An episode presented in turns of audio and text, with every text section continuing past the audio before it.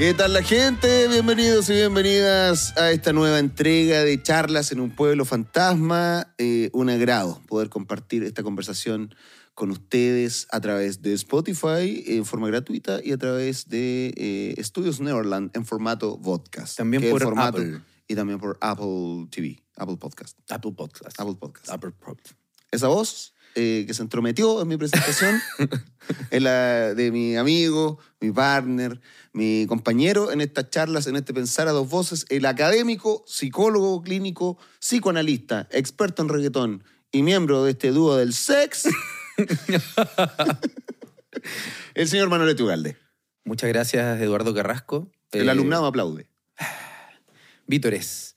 Estoy muy contento de nuevo grabar esta nueva temporada, que no es nueva temporada, pero que igual lo es en el fondo. A la larga, a la La larga. larga es como una nueva temporada. como una porque son nuevos bríos, nuevos Exacto, ánimos. Nuevos aires, es, totalmente. Y nada, estoy muy contento. Efectivamente, ahora podemos decir sin mentir que nos ha ido bien en los capítulos anteriores. He recibido bastantes comentarios. Y, y nada, así Me gusta que esa aclaración, podemos decir sin mentir. sin mentir, bueno, Nunca hemos mentido. nunca. Nunca hemos mentido en el hemos programa. Solamente nos hemos parciales. adelantado. Como son capítulos grabados, nos adelantamos a las apreciaciones de los capítulos, hacemos un pronóstico.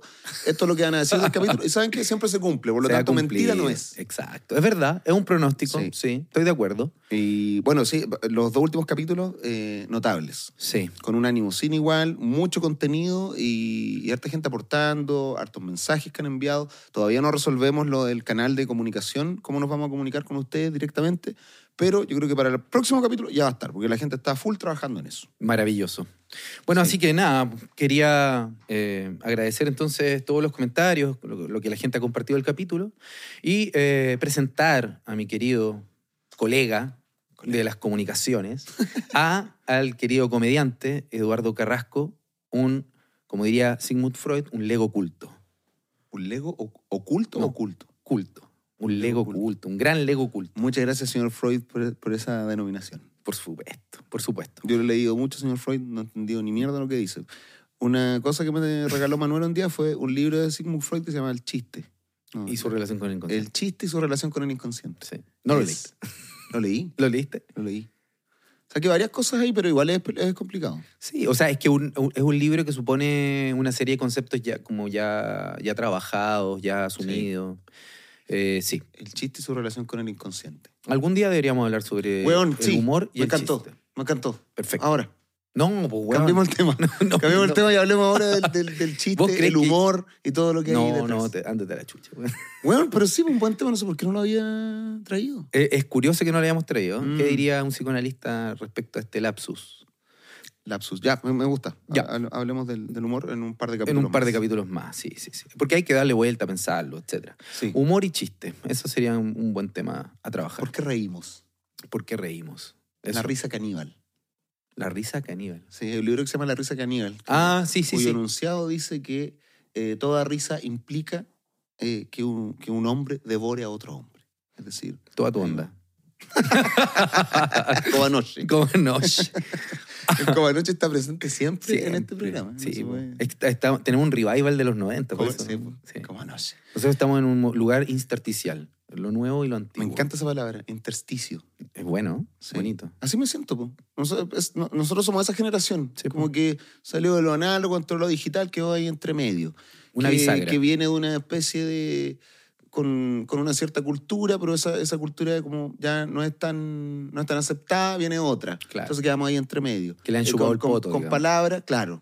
Una cultura que, eh, que está a, me- a me- a medio camino entre la, entre la chupada de poto Y Morandé con toqueteo, compañía. claro. Claro, entre lunáticos y la chupada. Claro, como que estamos ahí entre medio. Exacto, sí. Lunático. Entre Noche Redonda y, y la chupadano. Sí, es verdad. Mi, mi rutina hablaba de eso, del, de- como del huérfano de generación. Como que finalmente Mm. no sabes si eh, desligarte simplemente de, de tu generación y de todos tu- tus roles atávicos o, te- eh, o sumarte a la nueva. ¿Cachai? Como que estás ahí. O una mezcla de ambas, lo que hace ser una wea muy confusa, Híbrida. llena de contradicciones y que mm. por lo mismo frustra. Sí, a- absolutamente. Sí. De hecho, hay una frase que me gusta mucho de, de Gramsci que dice, eh, bueno, que, que tú mismo la, la comentáis en una de tus primeras grandes... eh, La usé en una, en una rutina. Sí. eh, sí, en, en la de la tirar la cadena, creo que era. En tirar la cadena. Mira, buena memoria tengo, Sí, sí, concha sí, tu madre. Bueno, y la weá es que ocupáis la noción de crisis de Gramsci. Mm. Y dice, donde, que, y, y- y nosotros somos una, una, un- una, de alguna forma, una generación media en crisis o crítica, no solo porque estamos cumpliendo 40 años y no hacemos cortes mulet, sino porque, Tengo 37, mierda, no es estar cumpliendo 40. bueno, ok, ok, estamos en transición, no, no solo porque estamos en esa crisis de los 40, sino porque efectivamente hay algo allí donde eh, lo, muer- lo viejo no puede terminar de morir, como dice Gramsci, y lo nuevo No termina por nacer. Exacto. Y dice, y en esos claros oscuros, muchos monstruos, que en realidad lo, lo que dice en la versión italiana dice monstruos, dice fenómenos mórbidos. Pero Ah. muchos fenómenos mórbidos pueden aparecer. Eso, eso es lo bueno de conversar con Manuel, que hasta te trae la, no solo lo- la traducción, sino que te trae el original. Más que cosa, ¿Ah? Por supuesto. Fenómenos mórbidos. fenómenos mórbidos. Sí, Sí, pues estamos ahí entre medio, quedamos en la mitad, así. po. A medio camino. a medio camino. Así que, así que a veces traemos cosas antiguas, funadas, otras novedosas. Hubo el primer pip del, del, del programa, weón. ¿El, capítulo pasado? El capítulo pasado. Sí, qué bueno un- que se acordaron. Sí, weón. No, pero ¿cómo no se iban a acordar? Si estaban felices de que iban a poner en la primera censura, weón, a este programa que había sido prístino de maldad. Así que Ah. eso. Bueno, dos, dos capítulos brillantes, la verdad, eh, tuvimos, eh, que grabamos el mismo día. Y, Así es. y la gente, la crítica se ha rendido ante, Ante los, nosotros. cap- los capítulos de cultura. Mm. Y seguimos en ese tema. Sí, eh, lo- ¿Ya en el ocaso vamos a terminar este- de hablar de esta weá alguna vez? ¿O, ¿O pretende weón llegar a Navidad Este- hablando de cultura? mira, puede ser, no. Lo- la trayectoria que queda es, es ya breve. Deberíamos pasar pronto a un otro tema. Yo creo que no deben quedar más de dos capítulos eh, sobre esto. Luego, evidentemente, vamos a retomar eh, temáticas, autores eh, abiertos y hablados eh, y comprendidos en, esta, en estos capítulos, porque inevitablemente la cultura, como lo dije el capítulo anterior, es algo que atraviesa la propia existencia eh, de lo humano. la pregunta por la cultura es evidentemente la cultura por, por lo humano. Lo que, más que eliminar la pregunta por lo biológico, lo somático, etc., lo articula. Articula, inevitablemente lo cultural está articulado a lo, a lo material, a lo fisiológico, etc. Pero lo que crea el hombre es una construcción cultural. Entonces, inevitablemente vamos a volver una y, y otra vez. Eh, entonces, mi impresión, en lo que nos queda, es que deberíamos hablar dos capítulos más e invitar a alguien que nos acompañe a pensar cuestiones ya como especialistas, no como legos cultos que somos, y, e interesados, tú desde la visión particular de un comediante y yo desde la visión particular de un académico vendehumo, sino de especialistas eh, en las temáticas. Entonces me gustaría invitar a alguien eh, más bien que trabaje sociología eh, o antropología de la cultura y tal vez a alguien que hable de artes, que eso... no- o sea, por ejemplo, ¿no? Eh, a mí me gusta el arte, a ti también, me gusta el arte, pero eh, yo dije hace un par de capítulos atrás que Basquiat era brutal- brutalista y me equivoqué, pues, bueno, no era brutalista. Fue un error, o sea, lo había visto alguna vez como brut- brutalista, pero en realidad es primitivista, nombres culiados que uno que no estudió artes Claro, se puede confunde. confundir. ¿Cachai? Eh, Claro, primitivo y, bru- y bruto, claro, uno piensa que más o menos hay un aires de, ah, que familia. vienen de lo, de lo Lo mismo, mismo. la misma raíz. Exacto. Y fue un error. Eh, y en ese sentido, tal vez un, un- un- un artista, una artista o un artista eh, que piense el arte puede ayudarnos. Pero lo que me interesaba tal vez continuar hoy, que fue que eso es lo que termina pasando, ¿no? Como, como lo decía el capítulo anterior. Y si, y si hemos hablado todo el tiempo de que todo es cultura y que no existe la alta y la baja cultura, ¿tiene que ser no un dije eso, académico de, la, de las artes? ¿Tiene que ser un artista, un pintor o también puede ser un artista? Podemos invitar a alguien de la feria artesanal que escribe en- en los nombres en un grano de arroz. ¿Por qué me queréis poner en esta, posición, en esta eh, incómoda discusión? Es pensar a dos voces, compadre. Cuidado, ¿No le gusta compadre. vender humo, compadre? Ya, po. Eh, Invi- ya, invitamos a un buen que talle indio pícaro. Yo, yo te ¿Ah? diría esto, ¿ah? Eh, yo creo que eh, es una buena pregunta, en verdad. Eh, más allá de que me ponga en jaque eh, y que salga todos mis prejuicios a, a la luz. Eh, no, la, la verdad de las cosas, la, la respuesta adecuada que yo debiera darte es que no voy a contestar esa. no, es que em, la, la verdad de las cosas es que una cosa es el que cultiva una cier- un cierto registro artístico, cultural, técnico, y otra, otra cosa es quien piensa eso, ¿no? ¿Puede haber ah, eh, ah, mm, momentos en los que do- los dos se entrecrucen? Por supuesto que sí, pero eso no suele ocurrir. Quien es artista no le interesa tanto pensar, Pensar el arte. su propia arte. Entonces no tiene una reflexión acabada sobre ni su obra ni sobre el fenómeno artístico, más allá que nos guste o no el arte. De hecho, si uno se da cuenta cuando va a los museos, habitualmente los nombres de las obras de arte son bien como el pico, Mm. como obra 1, verde con rojo. eh, no tienen un, un mayor nombre porque los artistas, eh, eh, los artistas, no sé, de la pintura, por ejemplo, o artistas plásticos, su interés es justamente crear algo, no andar pensándole nombre. Eh, mientras que el teórico en general sí hace eso. Son pocos los casos, yo te diría, en los cuales se dan esos dos fenómenos en Ujú. paralelo. Por lo tanto, yo te diría que invitemos, más allá de si alguien es- eh, cultiva o no una cierta arte, invitemos a alguien que piensa el arte. Ya que haya reflexionado y cuestionado sobre lo, lo que hace. Exacto. Exacto, sobre su propia arte o sobre el arte de otros. ¿cachai? Artista o algo así. Eso te respondería. Y más allá de donde, de donde sea, si es como de la Galería Patricia Reddy o de la Feria Artesanal de Santa Lucía, lo relevante es que tengo un, un mono, una reflexión, su, su- su mote a propósito de, de la cultura. Y en este capítulo, que habíamos, nosotros siempre promotemos y, y desplazamos la, la promesa, ¿no? Eh, y eh, habíamos dicho el capítulo pasado que íbamos a hablar sobre el omnivorismo y como al minuto 47 del capítulo Sí, no recién alcanzamos a hablar eso, ¿no? hablamos vagamente Encimita. Ya. por encimita, como anoche. Y, y eh, el omnivorismo, lo que intenté de, de- de señalar era que, um, y, y para esto leímos a Sigmund Bauman, el capítulo eh, pasado, un fragmento en donde se mostraba que de alguna forma la cultura en la modernidad líquida, en un contexto de neoliberalismo avanzado, eh, se generaba esta eh, sensación en donde todo podía ser consumido como un gran mall, donde no habían grandes eh, discriminaciones ni diferenciaciones eh, en aquello que se consumía como marca, ya no como objeto de herencia, como objeto de cultura, sino meramente como eh, marca, ¿ya? Eh, como símbolo. Y, y es en ese, en ese punto que, que quedamos. Y lo que a mí me interesaba eh, comentar más bien era, era problematizar esa figura del omnívoro. Es decir, decir que es verdad, pero es parcial esa verdad. Es decir, o dicho en otros términos, ¿no? Eh, evidentemente, todas, todos y todos podemos consumir una serie de objetos que podríamos denominar como culturales, desde estudios hasta obras de arte, hasta eh, ciertos tipos de comida, etc. Pero eh, por muy eh, obje- objetos de consumo que, se que devenga todo, ¿cierto?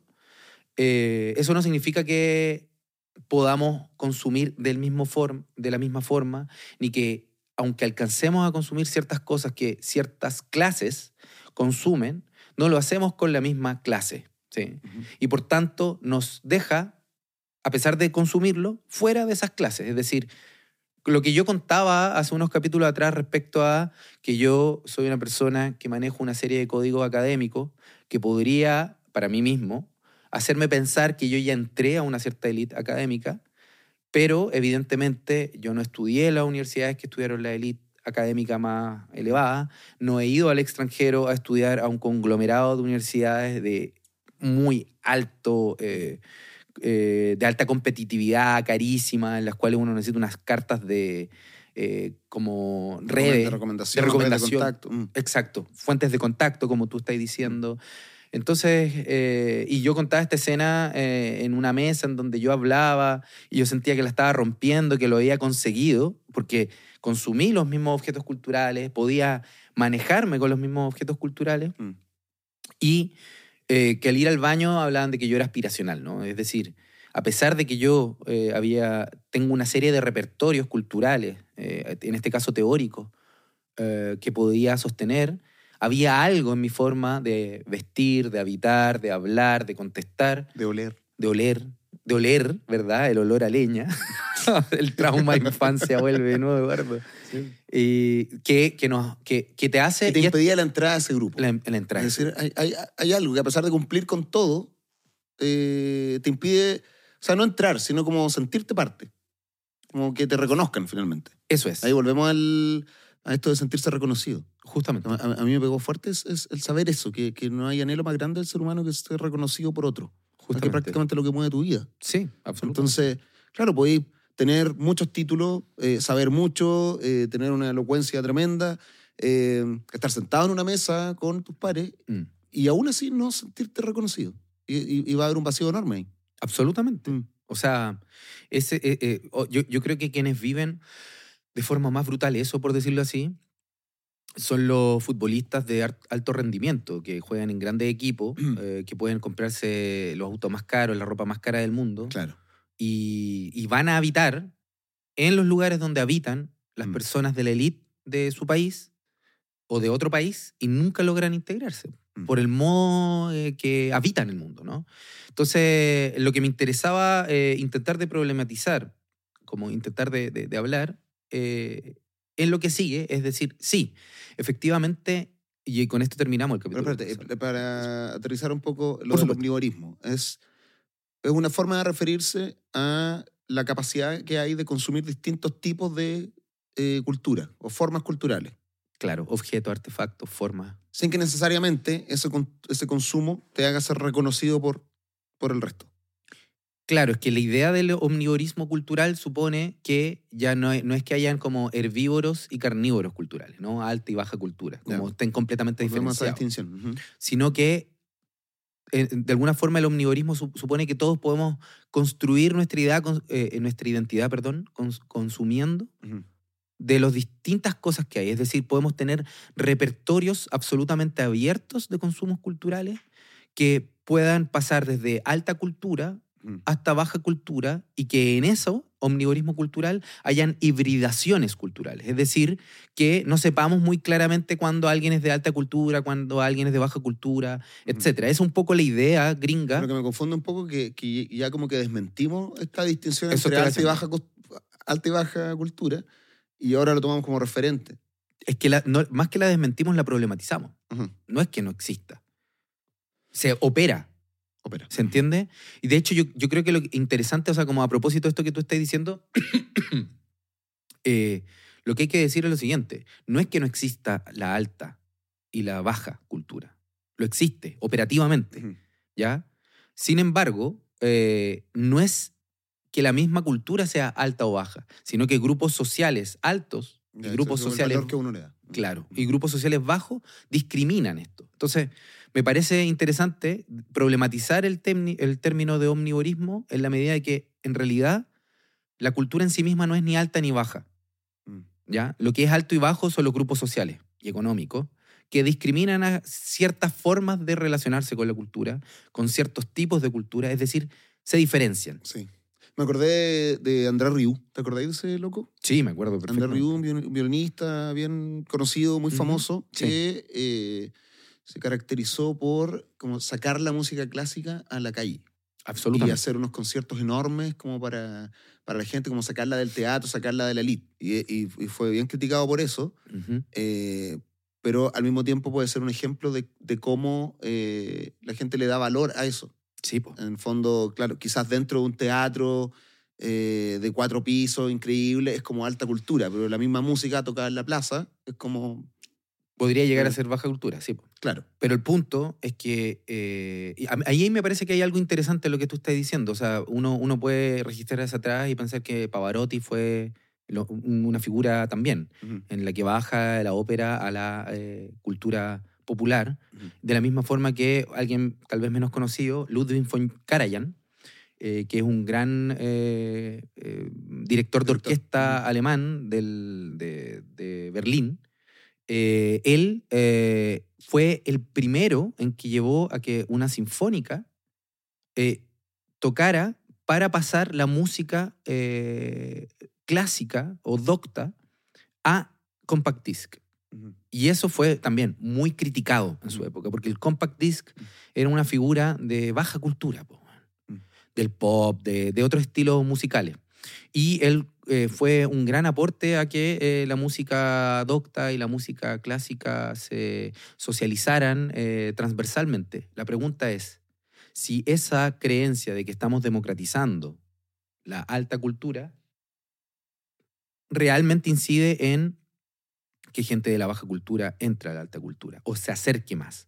Y eso es lo que intenta decir Jean Baudrillard en eh, este libro que he traído una y otra vez, que es La cultura del consumo, eh, perdón, La sociedad del consumo, la sociedad del consumo, donde él señala justamente que, que, me parece que es central esto, ¿no?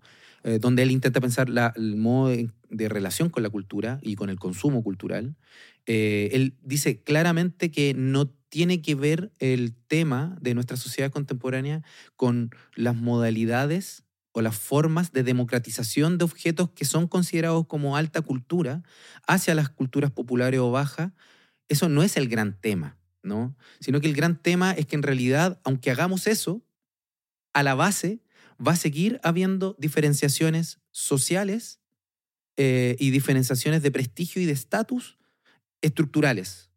No, y esta es la cuestión, no, no por el modo, o sea, no por los contenidos que, que compartamos o no, sino por los modos diferentes y diferenciales. del, disfrute, de la apreciación de, ese tipo de cultura, de ese tipo de arte. Justamente. Eso es lo que intenta decir Baudrillard, en el fondo, ¿cachai? Eh, y, eso, y eso me parece eh, muy interesante. Me, gustaría eh, leer, mm. caído a la cita de nuevo, un, fragmentito de, de, Baudrillard, donde intenta definir el consumo cultural eh, en un texto, en este texto que, del cual estamos hablando. Él dice, eh, bueno, entonces, en definitiva, el consumo eh, no se definirá, y acá leo a Baudrillard, uno, no ya como práctica funcional de los objetos, posesiones, etc. Eso, lo hemos hablado en forma lata en, en, otros capítulos. Mm. Dos, no ya como simple función de prestigio individual o de grupo. ¿Ya? Tres, sino como sistema de comunicación y de intercambio, como código de signos continuamente emitidos y recibidos y reinventados como lenguaje. ¿Qué quiere decir eso? Que no es meramente que un, un, grupo tenga una diferenciación con otro eh, particularmente, sino que todos los signos que consumimos, o sea, todo lo que consumimos deviene signo y por tanto deviene, deviene diferenciador de grupos. ¿Cachai? Y ese es el gran punto que él intenta de, señalar. Entonces, ¿por qué me parece que es importante señalar esto? ¿no? Porque lo que intenta demostrar eh, Bodrillar en el texto, y que lo he dicho en otros capítulos, es fundamentalmente que el omnivorismo no es real, es imposible que sea real. Porque no se trata tanto de qué consumamos, sino de cómo consumimos eso, que es lo que acabáis de decir tú. ¿Cachai? Y eso, ¿qué es lo que hace? Eh, cierra la posibilidad real de una democratización de, la cultura y de la apertura de las barreras existentes entre clases. O sea, lo que más le interesa a Bodrillar, a mi juicio, es eh, mostrar dos cosas. Que eh, en la apariencia podemos seguir consumiendo los mismos objetos, exactamente los mismos objetos, o dejar de consumir ciertos objetos, pero subyacente a esto, eh, y sin nosotros saberlo de modo muy consciente, lo que opera son diferenciaciones de clase eh, y diferenciaciones fundamentalmente económicas, es decir, de capitales. Y por capitales me refiero como recursos o modalidades en las cuales cada uno consume lo que consume, eh, degluciona lo que consume, mm. asimila lo que consume, devuelve, ostenta, ostenta lo que consume. Y eso a mí me parece que, es muy, muy interesante, es decir, para, para comentarlo en, un, hecho histórico en Chile. En Chile, la ostentación, el modo de ostentación, no solamente se da por una ostentación grandilocuente en las élites, sino que se puede dar eh, como una forma de ostentación frugal o eh, decorosa. Esa es la palabra que me, interesa ocupar, decoro, ¿ya? Y si uno ve, la, esto está desarrollado en muchos autores, por ejemplo, mm. Manuel Vicuña, el historiador, lo desarrolla en, en, varios libros, el mismo Gabriel Salazar y Julio Pinto lo desarrollan en otros libros, pero lo interesante que logran mostrar es que a, a finales del siglo XIX y a comienzos del siglo XX en Chile, los castellanos vascos, es decir, las familias que llegaron aristócratas o más o menos aristocratizadas a Chile, los que se le denominan los patricios, es decir, los grandes eh, em- señores, si tenían un modo particular de ostentar su poder, era siendo muy, voy a ocupar la misma palabra, ¿no? Frugales, moderados en su forma de consumo, de gasto, de uso de recursos. Y en general no mostraban ni, o sea, su ostentación de su poder era no Era ostentar. No mostrarlo. no mostrarlo. Exacto. Sí. De hecho, como en, ah, en Succession. No sé si viste la serie Sí, Succession. me- me encanta. De hecho, que no hay ninguna marca. El- el- Exacto. no usan ropa con marca, los, los jockeys no tienen ningún logo. Justamente. Como la, tenía un nombre eso, no me acuerdo cómo es. La, la- Ah, eh, bueno, no sabía que ese fenómeno no tenía. O sea, que ese fenómeno tenía un nombre. O sea, en cuanto a moda, tiene moda, un, un- sí. un nombre, que Sí. es como la, la moda sin. como no aparentar el lujo. así. Y, Eh, y o el lujo oculto. el lujo oculto, Mm. sí. Y de hecho es interesante porque. Pero en el fondo es como mostrarse sobrio, con- Sobrio. Con, un jockey de 4 mil dólares. De 4 mil dólares, claro. De hecho, yo veía, soy, soy un Kuma, digamos, yo veía solo ropa y, y personas me mandaron como Instagram donde mostraban qué ropa era y en verdad estaban vestidos con, no sé, como Sí. 20 millones de pesos en el cuerpo, en una prenda que era un Mm. short, un jockey. Sí, efectivamente. Y, y hay algo allí en, en la... Y de Ah, pero hecho, eso también debe ser porque se condena el exceso, es como, como los chabacanos. claro, O sea, pero, la, con- la contraparte sería el estar tapizado en cadena. Como, Exacto, como el, el reggaetonero, por Sí. ejemplo. Pero ahí iba a decir algo a, a- a comienzos del siglo XX. eh, eh, entonces estaba esta élite, que era la élite política, ¿no? Los Undurraga, los Larraín, todos los que tienen esos nombres con R, etcétera, ¿no? Eh, los Urriticorriaga, no sé, estoy inventando eh, apellidos. Urrigochea. Orrigochea, Goicolea, Goicochea, ya, eso, no digo que todos esos sean del, del poder, pero en, e- esos apellidos tendían a tener el poder político de la hacienda, ¿ya? Eh, no voy a hacer una clase de historia, lo que quiero hacer es resumir que esa era una forma de no ostentar, o sea, ostentar sin ostentar, ¿ya? Y en paralelo había otro grupo que económicamente era muy poderoso y que eh, era bueno para ostentar a través del exceso, ¿no? Que eran los árabes. Eh, durante todo el comienzo del siglo XX, los árabes eran muy trabajólicos, a diferencia de eh, los españoles, castellano-vascos, que no eran trabajadores porque les parecía que el trabajo mundano era algo que era de poca monta, ¿no? Y lo que ocurrió concretamente fue que eh, el único poder que le quedaban a los castellanos vascos era el poder de sus peonajes que votaban en conjunto por los candidatos que ellos escogían, pero no tenían plata, estaban empobrecidos porque sus campos no producían nada, etc. Y los, eh, los que le llam- llamaban los árabes, los turcos, sépase Yarur, Sayé y todos estos que ahora son dueños del país, eh, tenían plata, pero no eran reconocidos por la élite española, porque hacían una ostentación que era chabacana. Mm. Y hay un montón de historias que se muestran como historias de, de- de esfuerzo y de derrota, de, de la exclusión y el dolor de parte de, estas grandes familias actualmente, en donde, por ejemplo, ellos compraban una casa en, Ch- en Cachagua o en alguna playa que haya estado de moda en ese entonces, y las familias eh, poderosas hacían lo imposible para echarlos. Ya.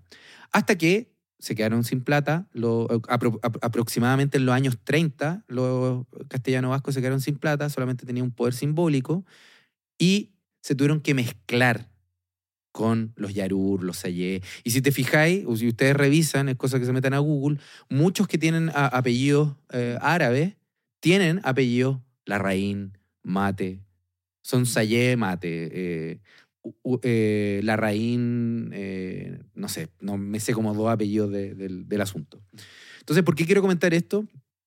Porque en el fondo las modalidades de diferenciación, o sea, lo que quiero mostrar es que eran dos grupos económicamente muy importantes, Claro, que podían acceder a lo mismo. a lo mismo, pero aún así, así- se hacían diferencias tan sustanciosas que por mucha más plata que tuvieran los, en ese entonces los Sayés y todas estas familias árabes, eran excluidas por el modo particular en el, con el cual se relacionaban. A su Me recuerda a la vieja de Titanic. Esta- ¿Te acuerdas de esta vieja que era nueva rica y que, Sí. y que tenía, había heredado, su marido se había muerto, Y había heredado como... La que le presta el, el traje a, a Jack. A Jack, exacto. Claro, y tenía mucha plata, pero estaba ahí, no, no era completamente aceptada. O sea, de hecho, eh, Rose decía que era una nueva rica y que tenía unos modos raros. Y era como una vieja que se notaba que tenía otros modos. Exacto. Entonces, me, me recuerda a esa señora. Es el punto. que, claro, Otros modos. O, para decirlo en palabras más coloquiales, que está contenido la idea de mo- modales. Modales. Mm. O sea, ¿qué es un modal sino una forma hegemónica Mm. para un cierto grupo que tiene estatus, prestigio y poder? Porque tiene que ser así. O sea, yo no tengo pico idea de cómo mierda se ocupan los cubiertos, que yo hasta hace poco le decía servicio, Mm. pero eso es kuma decirle servicio. Te miran acá en Chile como si fuera ahí, bueno, hubierais cometido un pecado, digamos, si decís servicio, al Servicio. cuerpo. Porque el servicio es eh, aquellos, las personas que cumplen la función claro. de, de garzón, El que presta el servicio. Exacto, el que presta el servicio. Yo igual decía servicio. Esta weá la hablamos en el podcast la otra vez, me acuerdo. Y claro, a mí cuando, cuando trabajaba en el restaurante, el, el jefe de cocina me dijo cubiertos, se dice. Son los cubiertos. Servicio lo da el garzón. O sea, tú. Me pregunté dónde están los servicios. ¿Cachai, weón? Sí, Sí. son unas weas más tontas. Pero, pero claro, son como. Puede ser hasta nomenclatura también. sí, pero, Ah. pero son nomenclatura que alguna vez hablamos que te dejan dentro o fuera. Y, y pero el jefe de cocina no era weón de la alta alcurnia, digamos. no, pues, pero Mm. se identifica con eso. Mm. Claro. Se identifica con... A eso me refiero que el modal tiene que ver con, es decir, aprender cómo se ocupa una servilleta, Mm. aprender cómo se qué cubiertos se ocupan, qué, qué tazas, qué vasos y todo Claro, o sea, por más que puedas entrar a ese restaurante y pagarlo, te va a faltar ese bagaje experiencial. Como ese, Justamente. esos modos. Y, y ahí es interesante porque en el fondo, para sintetizar todo el mono que hemos venido hablando, eh, lo Pero que una forma, eso será una forma de, de defensa de la élite. Es una forma de tienden, defensa de la tienden a poner un cerco. O sea, Sí. si ya veo que se democratizó el acceso a todos los bienes por, por eh, no sé, por los sueldos en comparación a, a años anteriores o porque, mm, no sé, porque las cosas simplemente están a mayor disposición, tengo que poner otra barrera. Tengo que poner una barrera para que esta gente no llegue hasta donde estoy yo. Hay que poner un cerco. Justamente. Y ahí está el... Y hay distintas formas de defensa Mm. para que ese cerco se mantenga. Y, y eso es muy interesante lo que estáis diciendo, porque en el fondo va al punto central de, de Baudrillard, que en el, en el fondo lo que se pone en juego no tiene que ver con contenidos específicos de prácticas, no tiene que ver con objetos concretos que yo consuma o no, no tiene que ver con personas con las cuales me relacione o no, sino tiene que ver con modos, Mm. es decir, modales con los cuales yo me relaciono. Entonces, en el fondo, si yo llego a un objeto, yo, Manuel Ugalde, Mm. yo llegué a ese objeto porque ya fue soltado por la élite. Ya Mm. construyó otro Claro. al cual yo no tengo acceso, pues, por Ajá. decirlo de esa forma. Y esto puede parecer muy como paranoico, ¿no? Como yo estoy... Pero es, es- opera así. Es decir, voy a decirlo así, ¿no? Eh, voy, voy a pensarlo en estos términos, ¿no? Lo voy a sugerir en estos términos. En Mm. términos que alguna vez mencioné en, en la- en las temporadas que estaban en Free Solo, la, la figura del mall, ¿no? Llame- digamos que el mall es un cementerio de lo que alguna vez tuvo vida en la élite. Es decir, lo que entra al mall es porque ya la élite no lo ocupa. Claro, o sea, estamos disfrutando, aprendiendo un disfrute y goce de residuos de la elite, como Justamente. Del chorreo. el de, élite. chorreo. De lo que ya murió. Esta weá me, me recuerda a la rutina de Coco Legrand en Miña, del- de que los ricos y se, y se arrancan y los pobres van atrás. sí, sí. Es, es y que, después se van a otra comuna y llevan los hueones con todas sus weas atrás. y Es weón, una, es una muy buena rutina. es muy buena esa rutina. sí. Mm. Y, y gracias a ese tipo de rutina se ganó el que era el sociólogo de Chile. Y- me acuerdo. Me acuerdo, mi papá me decía, no, este es sociólogo, weón. Mi papá, weón, un ignorante culiado. Y, y- pero gracias a eso yo dije, oh, yo quiero ser sociólogo, weón. Gracias, Coco Legrand. Gracias. Coco Legrand. Y gracias a mi papá que no entendía una, ni una mierda, weón. Pero, pero sí, po, eh, y es verdad, ¿dónde están ahora los la- las élites? En realidad, es- o sea, hay algunas que, que siguen más o menos en lugares más bien tradicionales, pero se desplazan y cada vez van más arriba. A, Mm. mí, a mí me ha impresionado eso, por decirlo así, ¿no? Desde el estallido social eh, hasta ahora, que si uno se fija en los lugares como los bares, los lugares culturales, luego del estallido social se han desplazado hacia arriba. Vitacura, los grandes bares están Vitacura, Las Condes, todo el centro se ha ido despoblando Mm. en empresas. O sea, el centro de Santiago lo tiene fundamentalmente el Estado. Antes estaban los grandes consorcios de abogados, ahora no, están Manhattan hacia arriba, ¿cachai? Eh, Sanhattan, Sanhattan hacia arriba. Y, y claro, y ahí hay un punto que me parece eh, bien, o sea, dos puntos que me parecen eh, bien interesantes, eh, como para sintetizar lo que eh, hemos hablado, que el capítulo pasado había hablado de Hannah Arendt, ¿te acordáis? Sí. Y que mucha gente me preguntaba quién era Hannah Montana, porque yo dije Hannah Montana y bueno, en fin, me refería a Hannah Arendt, que luego lo aclaré. Y, y, y Hannah Arendt en, este texto lo que hace es señalar que hay un sentido esencial de la cultura que tiene que ver con esta tendencia, ¿cierto?, a, una, a generar una herencia universal hacia el futuro, un legado, y también eh, una tradición que nos haga identificarnos como una humanidad que deja algo, ¿no? Esa era una cierta definición más esencial de la cultura. Pero en la época, que dice Hannah Arendt esto en los años 40 en el año 54, y estamos en 2023, dice, en su época ella ya nota que hay unos ciertos tipos, llamémosle, de filisteos, ella, esto ya lo hablamos en el capítulo anterior, en donde los filisteos despreciaban los objetos culturales porque no tenían ningún valor económico ni funcional. Y luego llega un nuevo tipo filisteo, que es una mezcla del filisteo oculto, que en realidad ya no le importa la funcionalidad o no, sino que el filisteo oculto lo que hace es tomar el objeto cultural y transformarlo en consumo, en un eslogan, en una marca, en una carátula que le da una, una cierta fuerza, Entonces- comunicación, finalmente. en comunicación, en comunicación a otros. Ah, Hacer un eslogan es una comunicación, es decir, esta, esta- esta marca significa esto, es lo que hace por el mundo, yo también lo hago porque la consumo. Eso es, Y ya estoy cat- catalogado, ya me catalogué, ya, ya me- justamente. ya tengo una casilla para que el resto me reconozca. Sí, eso es. Entonces, el, el- el valor de eso se ve por, un, por lo que dice Baudrillard y de estos autores, es que en el fondo el valor de esta marca, ca- eh, carátula, etcétera, Ujú. es el exceso de diferencia que muestra en torno al otro. Eso es lo que hace, me hace diferente. No solo que sea distinto yo, sino que además soy diferencial. Diferencial es decir que hay una simetría. Que volvemos al mismo punto, ¿no? Y ahí me parece algo que es, que central eh, en, en la cultura, y es que lo que a mi juicio intenta decir eh, hasta un cierto punto es que la cultura en nuestra sociedad está eh, bastante marcada por una asimetría que no es meramente eh, cultural, artística, por decirlo así, sino que es de clase. Y como tú lo dijiste de modo muy claro, esa asimetría de clases, de diferencias de estatus vital y de dignidad entre estos grupos, se suele sostener a través de cercos que impiden el acceso equivalente o igual de estos sujetos, a pesar de que consuman lo mismo. Y ahí es bien interesante. ¿Esos cercos se dan de forma orgánica? Eso O sea, es lo no que creo que haya no creo que haya una directiva de la elite que toma la decisión de, oye, mira, pongamos este cerco porque estos pueden se vienen acercando, quieren ser como nosotros. Sea, algo como que sale instin- ins- instintivamente. Una... Sí. Sí, eh, me, me parece que es bacán que hagáis esa pregunta, porque claro, Baudrillard no lo explica. Mm. Pero hay otro autor, eh, Pierre Bourdieu, que me gusta caleta, yo encuentro brillante ese weón. eh, no digo nada nuevo al decir que, que lo encuentro brillante, porque el tipo se ha sostenido y armó todo un sistema muy claro de comprensión del sistema social. Ujú. Y, eh, y él eh, plantea un concepto que me parece que explica justo esto que tú estás diciendo, ¿no? Y que es el concepto de hábitus, ¿ya? Ujú. Que es un concepto de, de- de filosofía griega, no me acuerdo quién chucha, si es de Platón, Aristóteles, algo que no me importa, ¿no? A este weón le gustaba harto eh, rescatar estos conceptos más bien antiguos.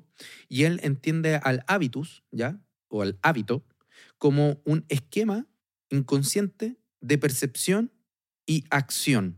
Ujú. Entonces, decir, como que él entiende que el sujeto humano Ujú. tiene un conjunto de percepciones y acciones más o menos estructuradas, por decirlo así, en su carne, ¿ya? Que va a hacer que tienda a tomar ciertas decisiones, a actuar de ciertas formas, etcétera, ¿no? ¿Cómo se obtiene esto? A través de la socialización. Es decir, a través de la educación familiar, de la crianza, del cuidado, etc. Y, eh, y él dice que esos cuidados se dan diferencialmente, de forma distinta, por decirlo así, según el lugar objetivo que Mm. ocupen estos sujetos al interior de una estructura social. Eh, y, lo, y lo que me interesa mostrar a, a, Bourdieu es que El hábitus, voy a decirlo así, es este conjunto de disposiciones a la acción, al pensamiento, a la evaluación, al consumo, a lo que nos hace actuar del modo que actuamos, que se sostiene y se construye esta disposición a partir de una posición objetiva en el marco de una sociedad. Nacimos en tal país, en tal comuna, Ujú. en tal familia con una serie de padres que trabajan en ciertas cosas, que tienen ciertos títulos, etc. Y es en ese conjunto de humano de nacimiento que estas personas, en, en esa posición social, que el sujeto interioriza corporalmente, esa es la palabra que él ocupa, corporalmente, una serie de disposiciones, de modos de hablar, ¿cierto? De formas de moverse, de gesticular, eh, y esas formas que aprenden en ese grupo social, en esa familia, en una posición específica, tienen un valor al interior de la sociedad. Eso es lo que él intenta de, explicar. Eso es el hábito, ¿ya?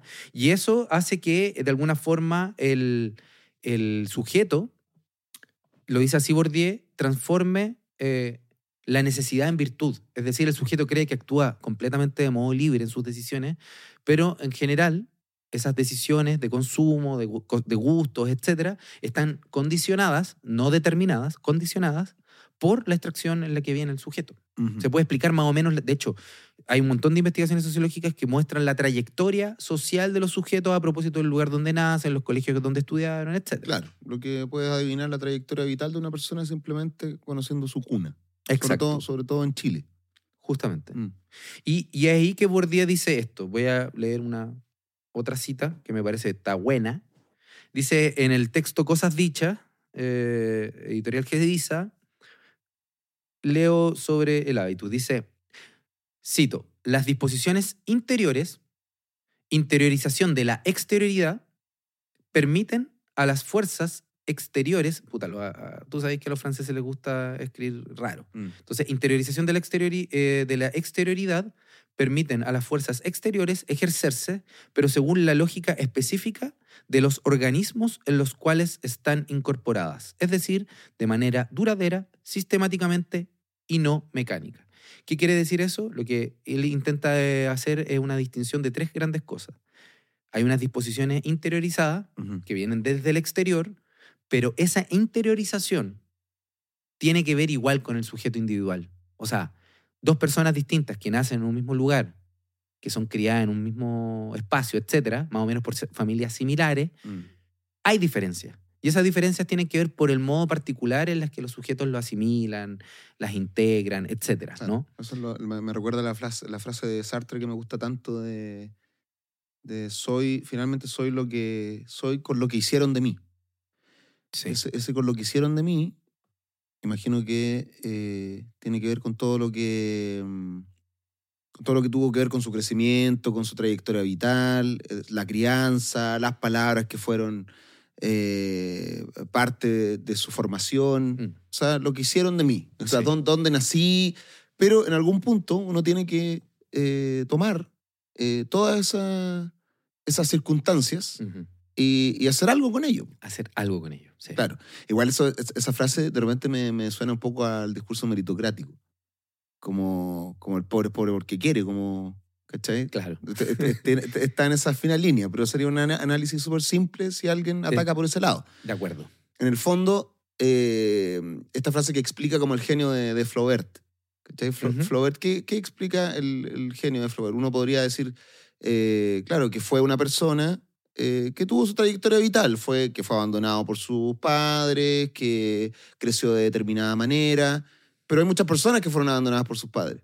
Y que crecieron de determinada manera. Exacto. Eh, eh, y, que, y que tuvieron algo- cierta formación y que crecieron entre el sufrimiento, la tristeza, el abandono. Entonces, finalmente, ¿qué es lo que explica el genio de Flaubert? Flaubert mismo. Exacto. Ese como conjunto de weas que hizo que Flaubert fuera Flaubert. esa articulación que finalmente hace cada uno de las circunstancias que le fueron dadas. De acuerdo. ¿Cachai? Ya, Sí. Pero viste que igual suena un poquito como que orilla ese discurso, el, el discurso de, mira, da lo mismo lo que pasó contigo. Eh, tú finalmente eres el responsable de las circunstancias. ¿Cachai? Por eso siempre, siempre, eh, como Sí. que he problematizado esa frase en ese sentido. Claro, pero a mí me parece que interesantemente, y yo creo que Sartre también Pero, pero, pero, sorry, sorry, pero, pasa- Sí, obvio, pero al mismo tiempo siento que no podría ser de otra manera. O sea, Mm. imagínate fuéramos simplemente presas de nuestras Reflejo. circunstancias. Mm, mm. Si yo le dijera a alguien, eh, sí, ¿sabes qué? Mira, hagas lo que hagas, con lo que hicieron de ti, eh, da lo mismo. Porque eres presa de, de tus circunstancias, de, tu, de tus eventos, de, de tu Exacto. trayectoria vital. Ujú. Bueno, la, la vida no tendría ningún sentido. Mm. Sí, sí, absolutamente. Es decir, me, me- me me- acabo de acordar de una serie que me gusta mucho y que mucha gente ha escuchado que no le gusta la tercera temporada, que es Westworld, que es una serie de, de HBO. Y, y- y lo interesante de la tercera temporada de esta, eh, eh, de esta, de esta serie eh, ma- maravillosa, creo que se llama, el, hay un protagonista, apellido, creo que es Caleb, que creo que es el mismo de, de esta serie de, que a ti te gusta de, de las drogas, ¿cómo se llama esa weá? Siempre se me olvida. Breaking Bad. Breaking Bad. Creo que aparece en, en la tercera temporada el mismo actor, no estoy seguro, estoy... Ajá. Caleb, creo que el apellido. Bueno, pero lo importante es que es eh, es un futuro distópico. eh, Esta serie la recomiendo absolutamente, por sobre todo la primera temporada que Bueno, brutal, vuela la muy cabeza. Pero en la tercera temporada aparecen nuevos dilemas eh, y uno de los dilemas es que justamente la sociedad parte del supuesto que tu historia pasada determina tu historia futura. Entonces hay una máquina que tiene todos tus metadatos y que te quita las posibilidades. O sea, es decir, tú vas a postular una pega y quedas Bueno, ya rechazado de antemano. Precisamente porque se asume como verdad algo que no es cierto, que es que está uno absolutamente determinado por el pasado y la trayectoria, etcétera. Es como estás determinado y ya estás aplastado de antemano. Y es súper interesante cómo trabajan eso, ¿no? Eh, porque en realidad toda la serie Westworld, que alguna vez deberíamos hablar de, de esta serie porque tiene un montón de temas sobre lo existencial, en esta temporada reabre el problema de la libertad, de la autonomía y de la autodeterminación.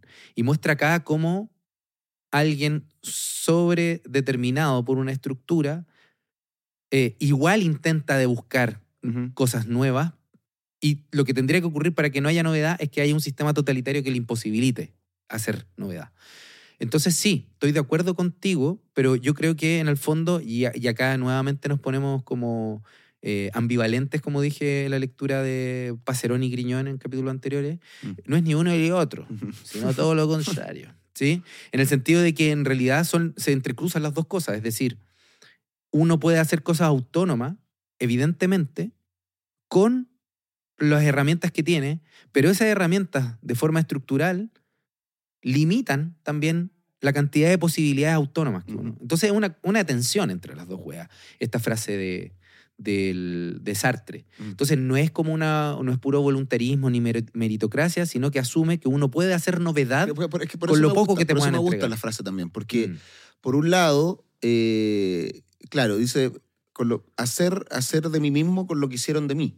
Hacer algo de mí con lo que ya hicieron de mí. Exacto, En el fondo, eh, Sí, también bueno. reconoce que uno siempre está atravesado por el otro. exacto. Que uno, que uno no, no tiene una completa libertad Ni, eh, ni para, de- para determinarse. Mm, Sí.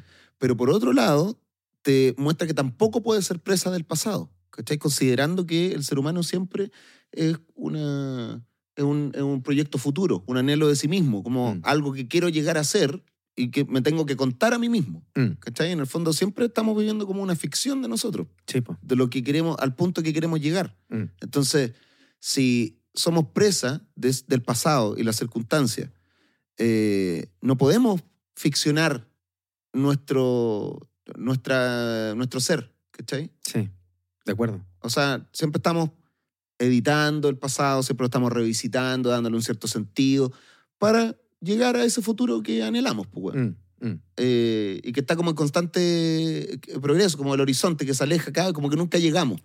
Que por un lado también es bueno, porque imagínate llegáis a una realización, weón, a tus 45 años. Y si efectivamente llegué a hacer lo que, que me queda ahora. Suicidarse.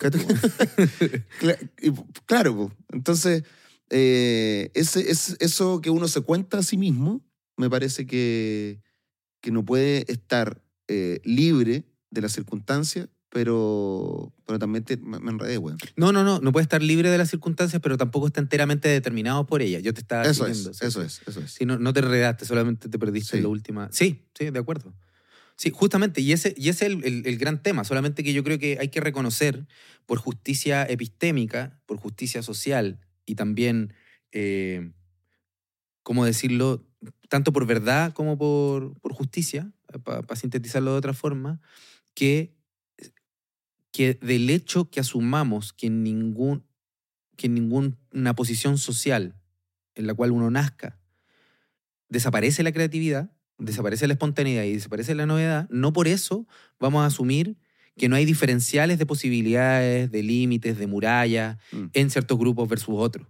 Y yo creo que, que por eso el problema del- del- de, de ciertas perspectivas que se denominan estructuralismo es que eliminan la posibilidad de novedad porque dicen que estamos totalmente determinados, como tú dijiste, por la estructura, pero también el problema son estas formas de eh, fenomenología existencial, estilo cierto- ciertos textos de Sartre u otros autores humanistas que dicen que, eh, para decirlo en chileno, huevan a tu podi.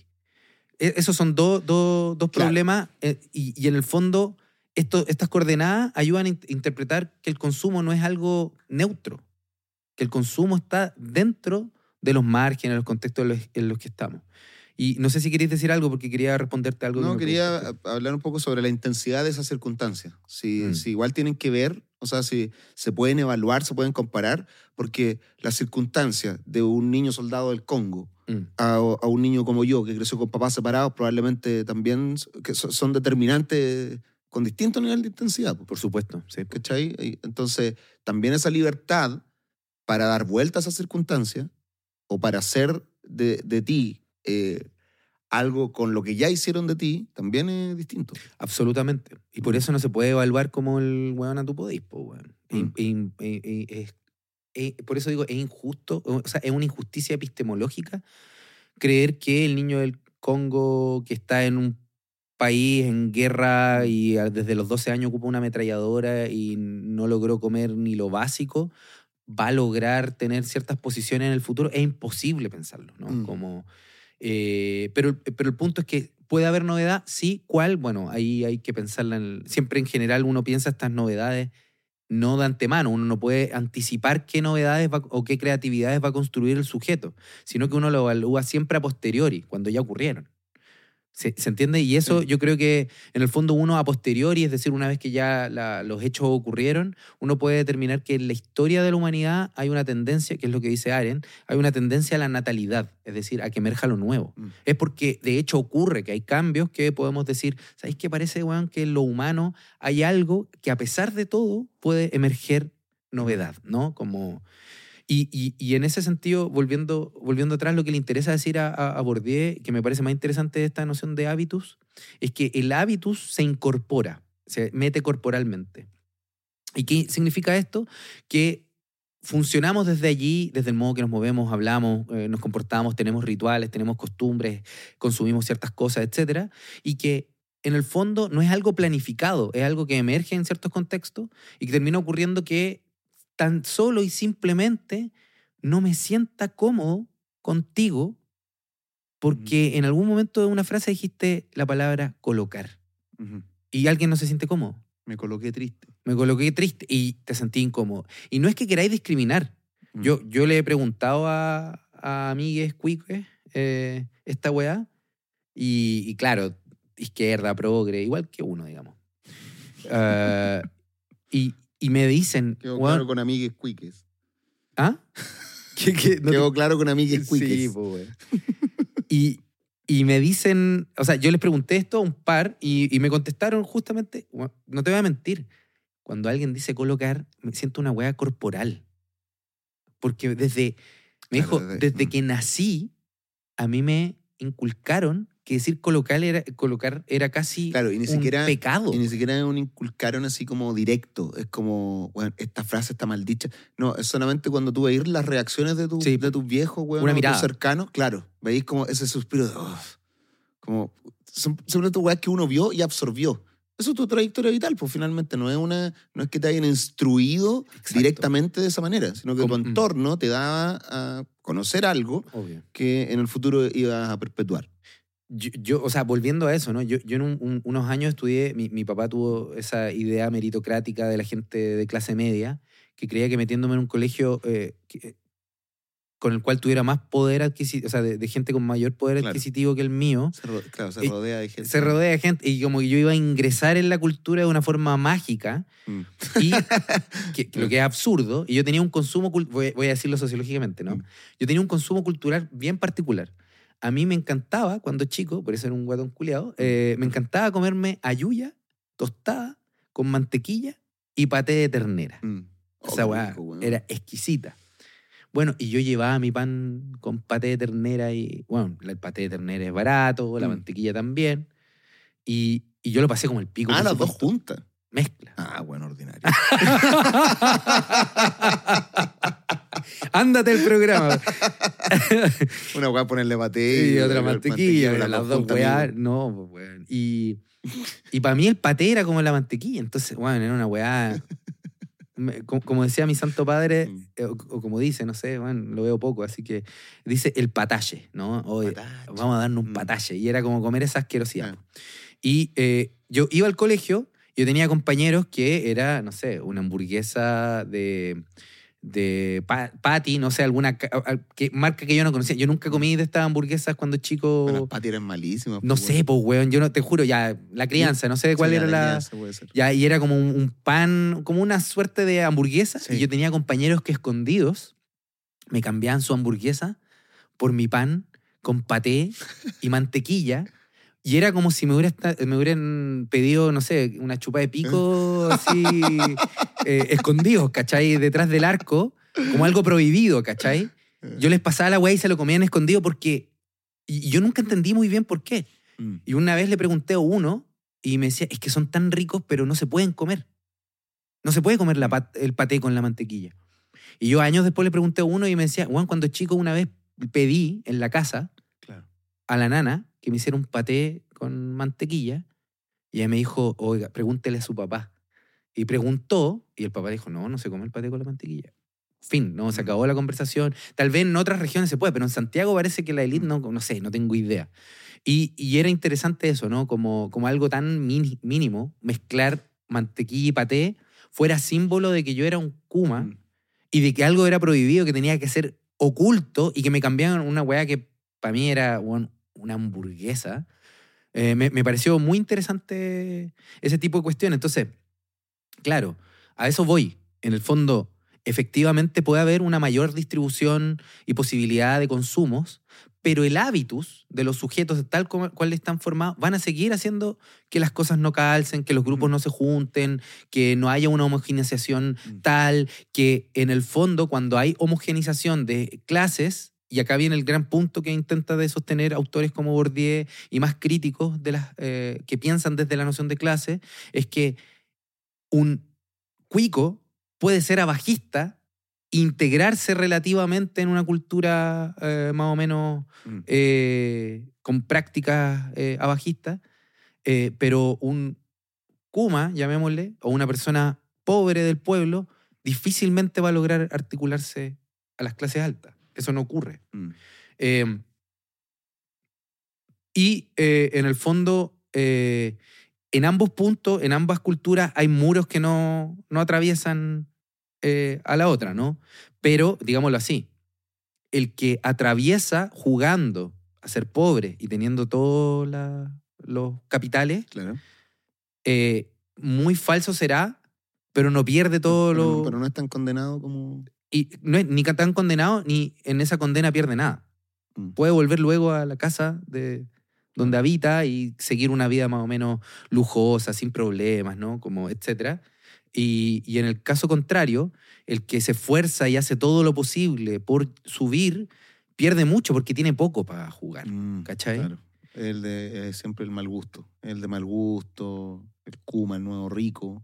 Claro, el, el- es- es- perquineado, etcétera, Mm. ¿cachai? Y cuando fracasa, tiene que volver a lo que estaba antes y vuelve a duras penas, digamos. Mm. Y ahí me parece que hay algo interesante en, en- en relación a esta noción de, de consumo, para graficarlo en una cuestión que no pasó hace tanto tiempo, que, que te lo comenté antes de, de grabar, era el caso de los guachiturros. Mm. Eh, los guachiturros, eh, guachiturros era un gran grupo de, como una suerte de cumbia eh, argentina que estuvo muy de moda acá en Chile el- como los años 2010, 2012, por ahí, que no es hace tanto tiempo, 10 años atrás. Y eh, bueno, lamentablemente el grupo de los guachiturros terminó disolviéndose porque gran parte de ellos terminó en cana por, por motivos delictuales.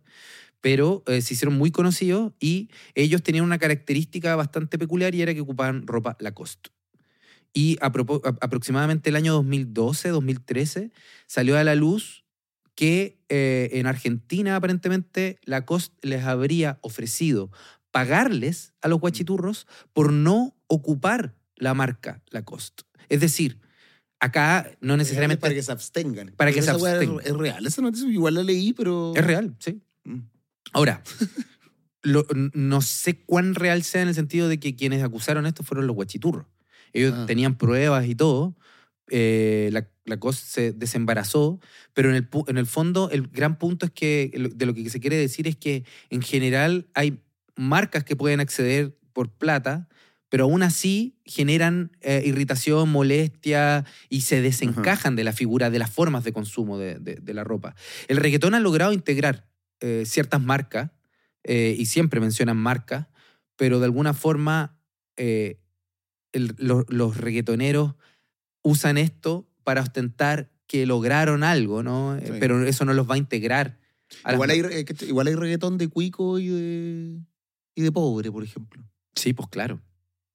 Sí, pues. acá en Chile tú estás hablando. No, que sí, pues, que hay, no sé, pues ahora estaba viendo en TikTok, por ejemplo, unos videos del público que iba al concierto de Mora Ah, en perfecto. el Movistar Arena. Entonces eran un montón de videos que igual después tú no cacháis si es una campaña o es, o es una tendencia o es un meme, Ujú. pero muchos videos mostrando el, como el cuiquerío que había en el concierto de Mora. Eh, y lo mismo con Quevedo. Que como Quevedo que Claro. gusto, que gusto de, de, de cuico. O sea, es que, es que están más, más transversalizados, pues son Mm. absolutamente. O sea, Ba- Bad Bunny podríamos decir que, no olvidemos que cuando Bad Bunny vino por primera vez, que fue allá a la salida de. de- Sí, hubo balazo, me acuerdo. Sí, pues, weón. Hubo balazos, pues, weón. Quedó la zorra. Y ahora Mm. lo escucha transversalmente. Ahora, el- mira, voy a mentir en la marca, pero ahora él es como rostro de Gucci, Sí, de una marca, Gucci. Mm. ¿cachai? Pero ese weón ya rompió con. O sea, él, él ya es un hito. Pero es un sujeto muy singular. Eso no significa. O sea, lo que ese tipo de sujetos singulares genera es la fantasía de que otros sujetos pueden llegar ahí. Y eso es una excepción a una Matrix, digamos, como... Y, y en ese sentido a mí me interesaba decir que en el fondo el omnivorismo tiene un problema teórico que no asume el hecho de que en realidad eh, no solamente es que toda la sociedad se transforma en consumos de lo que queramos mientras tengamos plata, sino que siempre van a haber ciertas proscripciones por estas diferencias que impidan que consumamos de la misma forma, porque estamos construidos, como dice Bourdieu, tenemos hábitos, disposiciones que son distintas y esas diferencias nos hacen que nos reconozcamos como distintos o desconozcamos al otro, etc. Eh, me- con esto me gustaría cerrar con una frase, volviendo a Baudrillard, lo dice así, Baudrillard, eh, en el mismo libro que estábamos leyendo, dice, no todo está permitido y las infracciones a ese código de las diferencias, que aunque sea móvil, no deja de ser un rito, se reprimen severamente. Esto lo dice en los años 70. Ujú. Testimonio de ello es el episodio grotesco de un representante de comercio que compró el mismo modelo de Mercedes que el dueño de su empresa y terminó despedido por este. El empleado los demandó y fue indemnizado por los Prud'hommes, pero no recobró su empleo. Todos somos iguales ante los objetos en cuanto a su valor de uso, pero no lo somos ante los objetos en cuanto a los Mm. signos y las diferencias que representan, los cuales están profundamente jerarquizadas. Buen cierre. Eso pues, querido. Bueno, bueno. Estamos Redison. Estaríamos, pues, señores y señores. Eh, ¿Quiere eh, problematizar esa frase o con eso cerramos? Yo creo que queda claro a Sí, propósito del sí, sí. ejemplo que ya había dado, ¿no? Buen capítulo. Charlitas en el Pueblo Fantasma, amiguetes, muchas gracias por escucharnos. Eh, recuerden que nos pueden ver en eh, estudiosneverland.com. Eh, tienen que suscribirse. Y ahí están todos los capítulos en formato podcast. Eh, hay muy buen trabajo del equipo audiovisual de Charlitas con eh, con citas, con fotos, con imágenes. Es un programa bien dinámico este, eh, Es visualmente, así que denle una oportunidad y, y véanlo. Y además que aprovechando, creo, bueno, cuando salga este capítulo, probablemente mañana, eh, estamos en esta, ¿cómo se llama? Los días de oferta, ¿cómo se llama esa mierda? Cyber Day. Eso, entonces. Never- Neverland tiene Cyber Day también, para que lo puedan po, ¿verdad? mirar. Para que aprovechen las ofertas. Sí. Y si no, si son unos rotos, ah, véanlo gratis en Escúchalo gratis. eso, escúchenlo gratis. Formato a- solo audio en Spotify y en Apple, y en Apple Podcast. Apple Podcast. Estamos en todos lados. Así que por favor, compártanos, díganle a las gentes, a las huestes que escuchen este programita, eh, y los esperamos entonces para volvernos a escuchar un próximo capítulo con el dúo del sex. El dúo del sex, no se diga más. Esto fue Charlitas en un pueblo fantasma.